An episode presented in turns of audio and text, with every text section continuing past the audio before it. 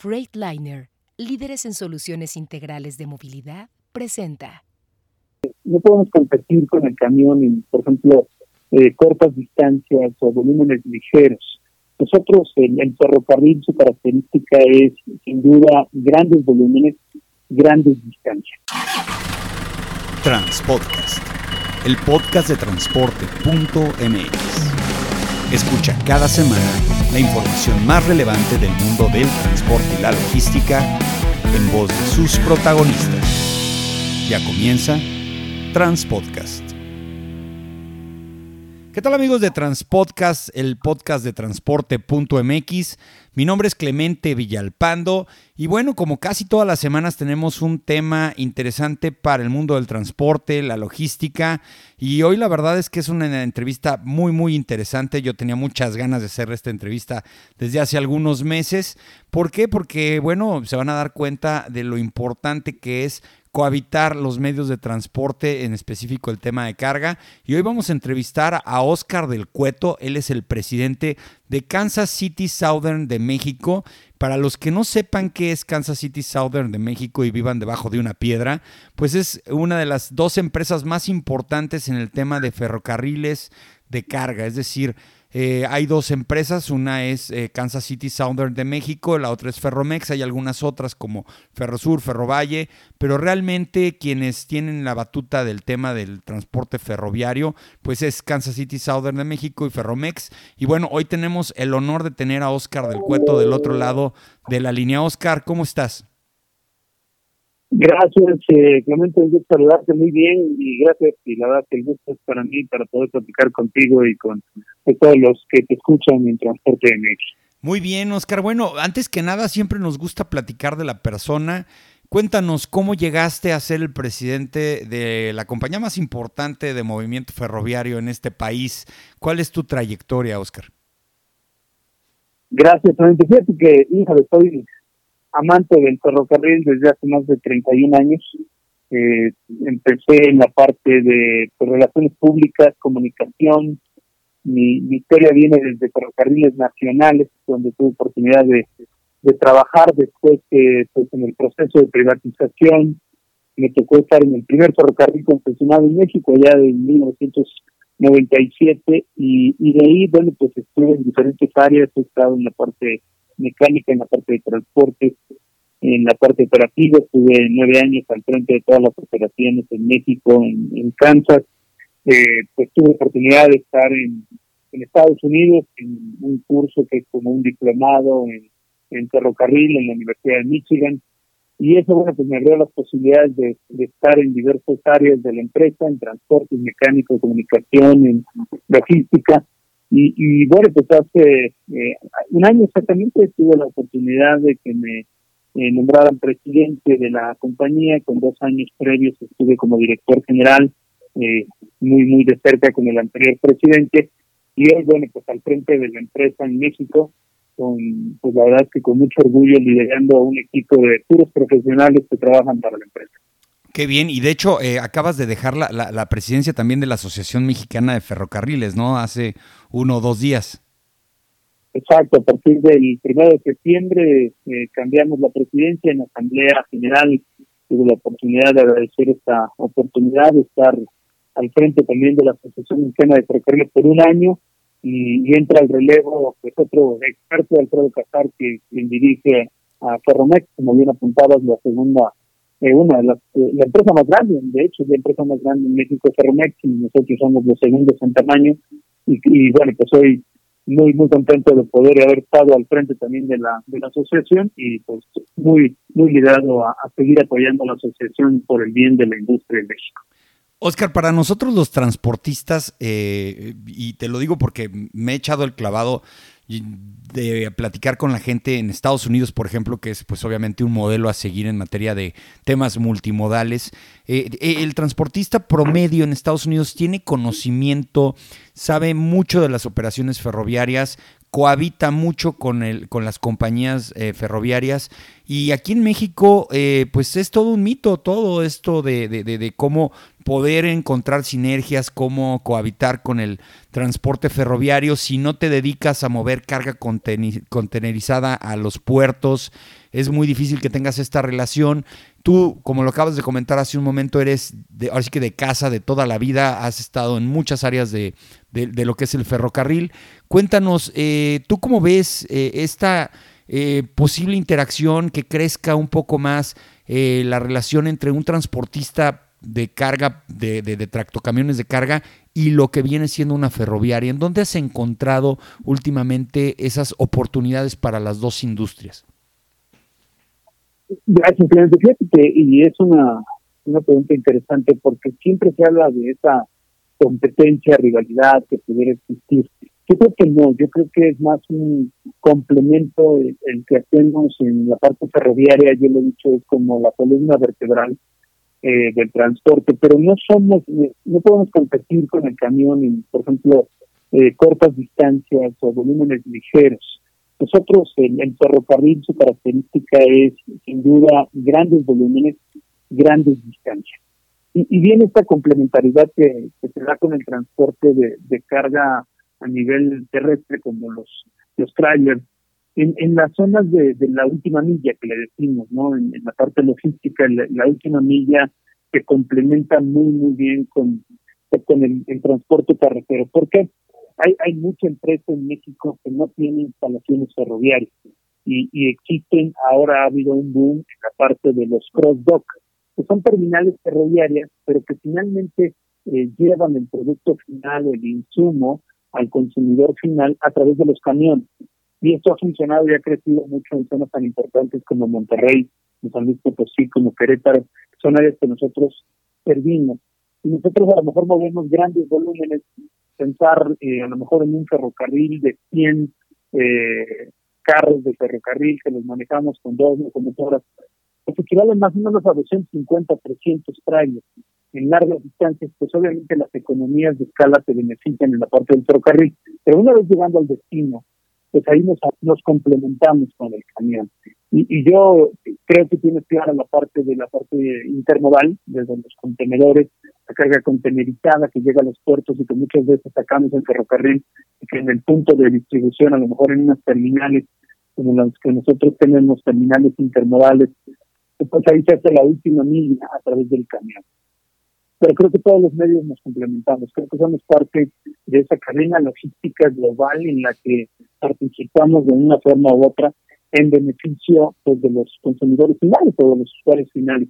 Hay zonas en las que sí, tal vez competimos, pero en la mayoría, yo diría que en un 90%, eh, pues nos complementamos, ¿no? El, los, el, transporte marítimo, llegando a los barcos para traer contenedores, subir contenedores, se mueven a través de camión, se mueven a través de ferrocarril, la última milla, la, el, el, el camión, pero las grandes distancias, las grandes volúmenes, pues lo sigue teniendo el ferrocarril. Yo creo que nos complementamos.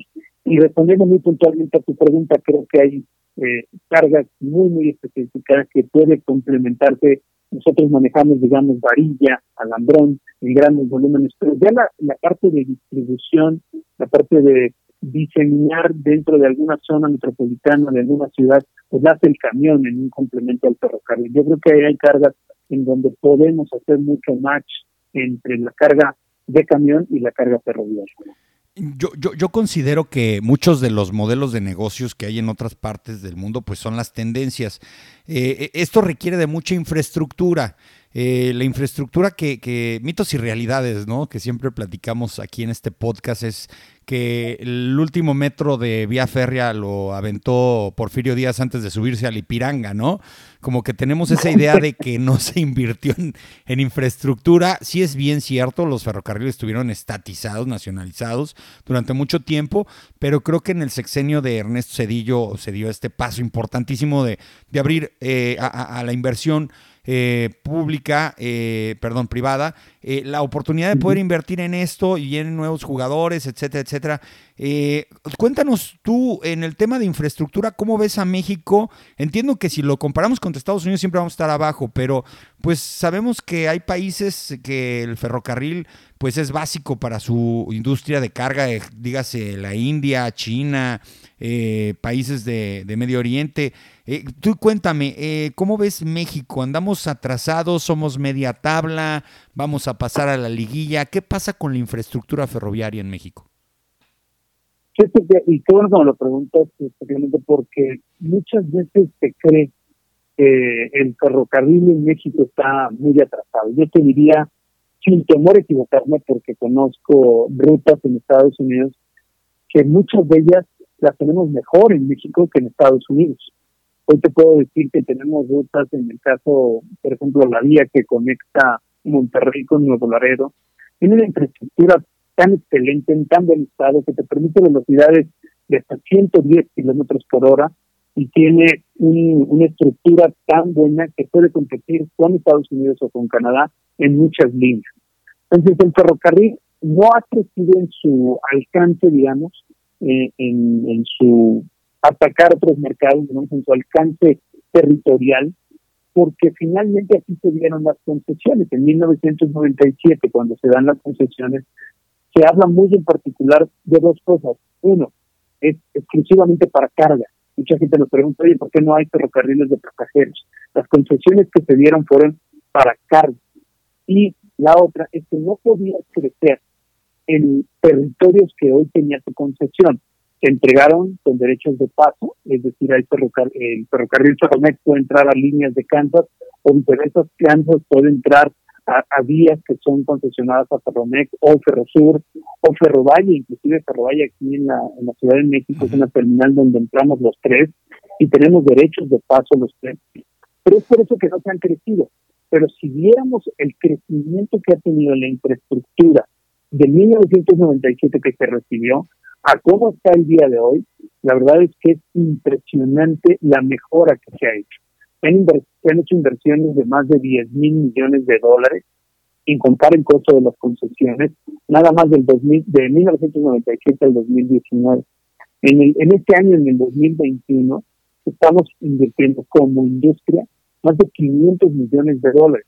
Creamos más de 16 mil empleos directos.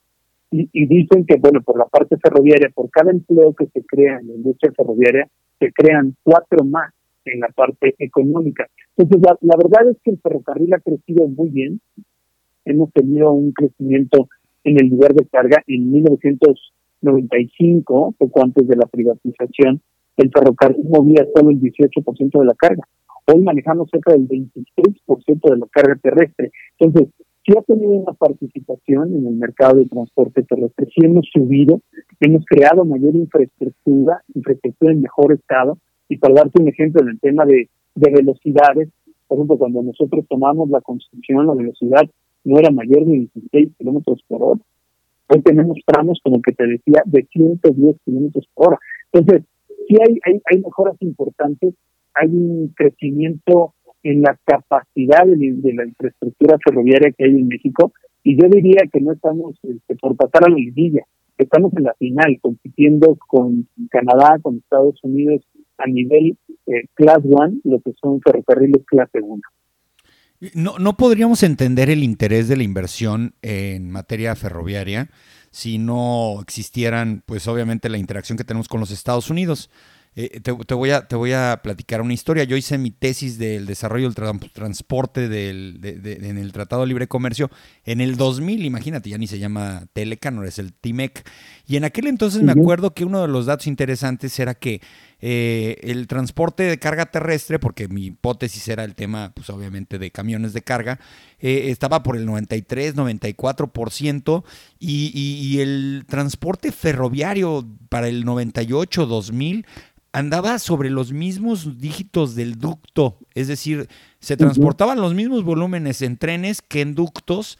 Eh, en el 98-2000 al grado del 3% más o menos cada uno. Eh, esto sí definitivamente creo que ha sido un parteaguas en 21, 22 años. Eh, cuéntanos, ¿tú consideras que donde está la apuesta más grande es en ese transporte ferroviario que hoy tenemos entre México y Estados Unidos que, que obviamente afecta a los transportistas de carga a, favor y en contra porque pues hay mucha carga que no se puede quedar en la frontera y tristemente la agilidad del transporte vía contenedor o, remolque es mucho más lenta que la del ferroviario. Tiene una agilidad, una economía de escala, cosas, ventajas muy buenas. ¿Cómo has visto el crecimiento del flujo de mercancías en la frontera entre México y Estados Unidos en los últimos años? También, y, coincido en, crecimiento, la verdad es que nosotros hemos visto un crecimiento importante en, las fronteras, en el intercambio que realizamos, y sobre todo en la parte de mejora. Hoy, hoy como bien apuntabas, hay un intercambio importante en, en lo que nosotros llamamos el sector de refinados, de gasolinas, diésel y combustible eh, que, se da en, de Estados Unidos hacia México. Ha habido un incremento importante en la parte de granos. Mucha gente no sabe que muchos de los granos que se consumen a nivel animal eh, aquí en México vienen de Estados Unidos o de Canadá y se manejan por ferrocarril. Y, y obviamente pues también en la parte de contenedores, contenedores en la parte internacional, como nosotros la llamamos no tanto la marítima, sino la internacional o doméstica, manejan muchos autopartes que vienen para la industria en, nuestro país, que, se ha consolidado como país este, automotriz. Eh, mucha de esa autoparte que viene de Canadá o de Estados Unidos vienen a la, a la parte final, digamos, del armado de los carros o de los vehículos aquí en México. Ese, ese incremento se ha dado, digamos, de, norte a sur, pero de sur a norte, eh, de México hacia Estados Unidos, también se exportan muchos, muchos eh, materiales, muchos productos. vehículos terminados, sin duda es un incremento importante ahí. La parte de exportación en, en muchos de los productos como cemento, eh, línea línea blanca, refrigeradores, lavadoras, secadoras, se manejan por ferrocarril y se dan eh, pues, eh, exportación. Hay exportación también de cemento, de acero, hay, hay exportación inclusive de combustible que va también a Estados Unidos para, para exportarlo vía barco, pero hay una combinación y un crecimiento importante, sin duda, en el intercambio fronterizo. Y creo otra vez en la parte de camión, que ahí hay una, una ventaja en la parte de ferrocarril. Nosotros hemos hecho muchas mejoras en la parte tecnológica. Hoy eh, tenemos inspección conjunta entre el CBP y el SAT en la frontera. Hoy tenemos tripulaciones internacionales que anteriormente tenían que bajarse a la mitad del puente una tripulación mexicana para ir al norte y, hoy, bueno, pues ya no, es la misma tripulación que va hacia Estados Unidos y regresa y hace el cruce fronterizo sin demora. Esto, bueno, en algunos casos, como en el caso del camión, que ustedes lo, lo ven muy seguido, pues algunas veces la carga se queda en la frontera y luego se pasa con un arrastre o con un tractor ya del lado mexicano, que en el punto fronterizo y a veces ocurre que hasta son tres manos, el, el, camión que llega a frontera, el que lo cruza, el cross-border, digamos, y luego el que va a internarse hacia México. Todo eso es una ventaja que nosotros tenemos hoy en el ferrocarril. Pero vuelvo a insistir, nos complementamos también en frontera y hay carga que nosotros movemos a través del ferrocarril, baja en una terminal en Estados Unidos y luego el camión la toma para meterla a México. Entonces, nos seguimos complementando también en los cruces fronterizos. Eh, una de las cosas que me, interesan mucho de, del ferrocarril, la verdad es que todos los transportistas de carga, de autotransporte de carga, vemos pasar el ferrocarril cuando tenemos que esperar ahí y bueno, vemos la cantidad de toneladas y toneladas que se mueven ahí. La seguridad es un tema de todos, digo, no lo, no lo vivimos nada más nosotros. He tenido la idea o la percepción que en los últimos meses sí se ha podido trabajar en el tema de evitar los robos a los trenes. Eh, en zonas como Celaya, que es muy conflictiva. Eh, cuéntanos, ¿si es real eso que hemos visto últimamente, como que hay menos incidencia o hay menos notas? No, tienes, ahora sí que tienes una percepción totalmente cierta. Se ha trabajado bastante en reforzar el tema de seguridad y no solamente pues las empresas, ustedes igual que, que nosotros en la parte del camión, han, sufrido y han tenido que agregar costos precisamente por el tema de seguridad. Nosotros en una coordinación con las autoridades hemos logrado establecer centros como C4 o C5 en, en algunos puntos importantes y esto ha logrado disminuir, como bien señalabas, vandalismo en algunos puntos. Eh, en el caso de Puebla, Veracruz, para la ruta que tenía Cerro Roma, estaba siendo impactada muy fuerte en la zona del Bajío, también la zona eh, de, digamos, de Celaya, eh, Irapuato y toda esa zona que fue muchos años un tema, hoy está reducido de manera importante. Entonces, sí hay eh, acciones que se, que se han hecho para reducir de manera, eh, pues la verdad que importante el, número de vandalismo. Hoy hoy tenemos algunos eventos, pero menores en el caso de, de mercancía, y yo diría que casi cero en algunos puntos que, que anteriormente se daban para el robo de piezas de la infraestructura ferroviaria. La verdad es que las acciones que se han hecho coordinadamente entre eh, ferrocarriles y la autoridad han dado resultados.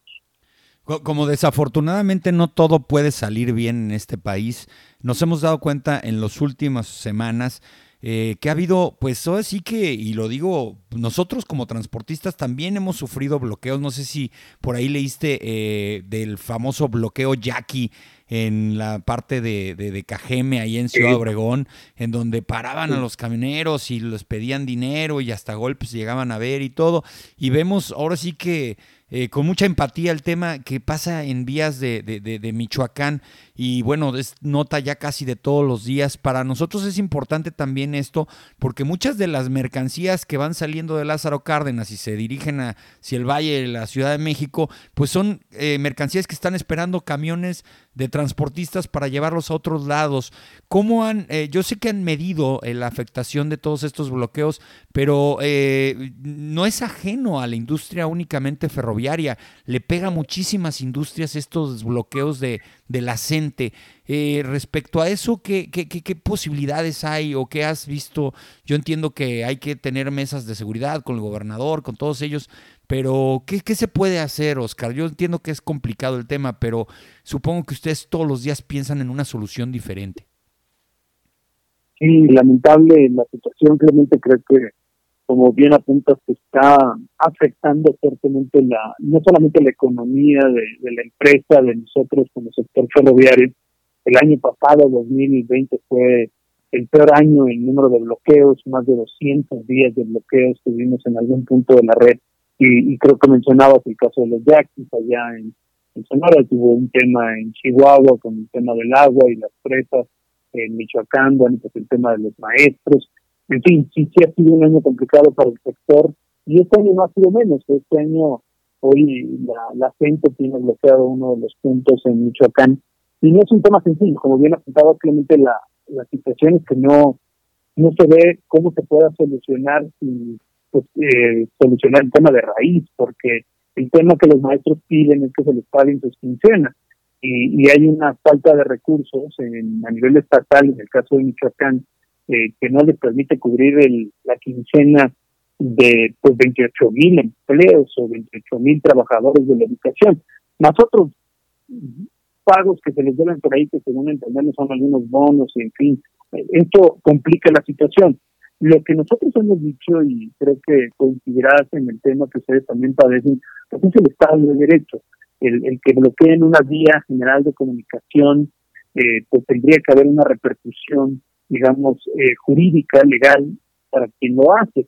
Sin embargo, bueno, pues nosotros hemos presentado denuncias y, hemos visto poca reacción por parte de la autoridad en ese sentido. Y, y, y seguiremos empujando pues porque se respete el Estado de Derecho no son temas que el, ferrocarril tenga que solucionar, no son temas que, los ferrocarriles puedan inclusive solucionar.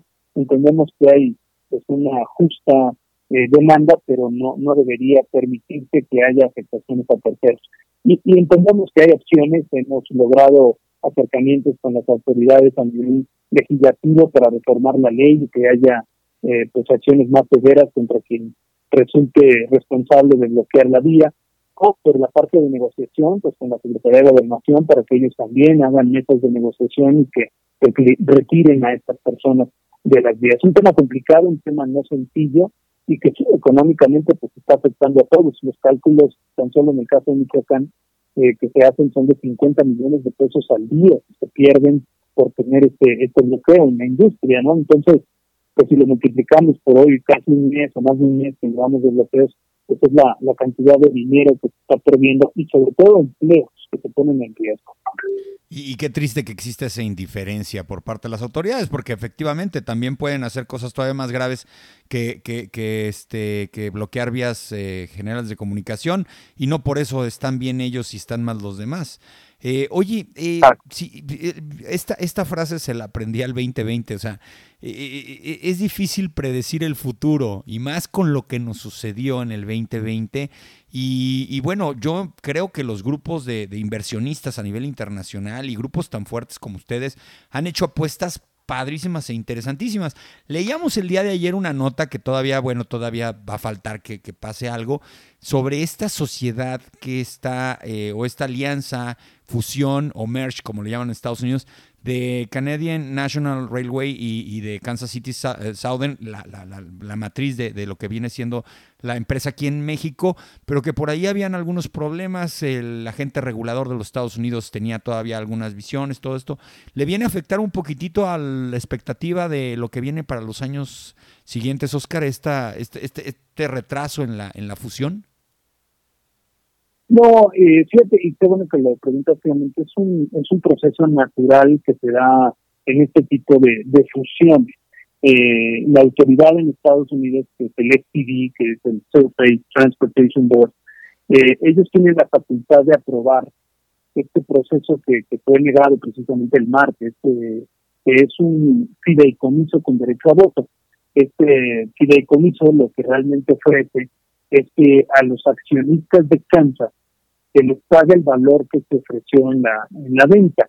Es decir, si en este caso el Canadian National había ofrecido 325 dólares por cada acción de Kansas. Y cuando se aprueba, digamos, el voting trust o este fideicomiso con derecho a voto, es cuando se le paga al accionista. No pasa nada en el sentido eh, actual, de hecho, las versiones hacia futuro de nosotros siguen estando firmes, siguen estando ahí. Lo que rechazó eh, el STV de los Estados Unidos, este fideicomiso, es porque argumentaban que no era del interés público. Entonces, esto es, simplemente un paso del proceso de la, de la venta de la empresa y de la apuesta que hizo el Canadian National.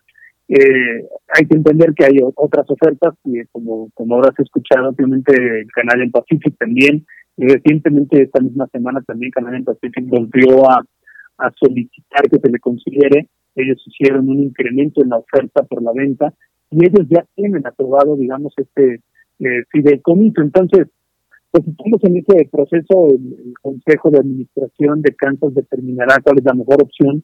Hoy estamos ligados en un acuerdo con el Canadian National y que pues este resultado que dio el FTV de los Estados Unidos no rompe, digamos, el proceso, lo hace un poco más complicado, pero bueno, se determinará cuál es la mejor opción y en los próximos días se dará a conocer cuál es eh, el, siguiente paso, no los siguientes pasos después de esta determinación que dio eh, el, el STV de los Estados Unidos.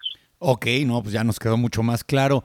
Eh, ya por último, Oscar, eh, a, mí, a mí me interesa mucho, eh, pues obviamente, conocer más, porque creo que hay muchas oportunidades de negocio conjuntas que muchas veces o sí las platican en la cúpula empresarial o en ciertos organismos un poco más ecuménicos del transporte. Hoy vemos que, bueno, existe la Asociación Mexicana de Ferrocarriles, este, hay personas que han trabajado muy, muy, muy fuerte como Iker de Luisa, este, en el caso del transporte de carga eh, terrestre, bueno, tenemos la Canacar, la que pertenecemos la mayoría, la MOTAC, este, la CONATRAM. Eh, existe el Consejo Mexicano de Transporte que se creó hace algunos años, pero luego es difícil encontrar el foro en donde todos nos pongamos de acuerdo para ver si podemos mejorar y crecer el negocio de la carga. ¿Tú qué visión tienes o qué consejo o qué cosa se te ocurre? Porque pues, digo, estuviste totalmente eh, este, dirigiendo la Asociación Mexicana de Ferrocarriles para encontrar mecanismos de comunicación, de entendimiento y hasta de posible coinversión entre eh, diferentes medios de transporte. Sí, creo que es eh, importante y yo sumaría no solamente todas estas asociaciones, cámaras y eh, el mismo CENET que se creó para, para crear pues, esta sinergia, ¿no? Eso diría eh, inclusive el gobierno. De repente olvidamos que parte de la infraestructura que se, que se tiene en el país pues, no es el gobierno. Y, hay que ser, hay que hacer al país un país atractivo para inversión. Hoy creo, como decías, el, el 2020 nos dejó lecciones importantes y una de ellas es la proveeduría. Hoy se abre una, una puerta de oportunidad para poder hacer el new sharing, ¿no? que es la proveeduría cercana. Y hoy México debería estar buscando en conjunto las empresas eh, privadas, las asociaciones, cámaras, eh, confederaciones, junto con el gobierno, atraer esa inversión hacia nuestro país. Hoy la proveeduría que está en Asia, que está en Europa para cierta producción que viene a, Norteamérica, pues debería estar aquí en México.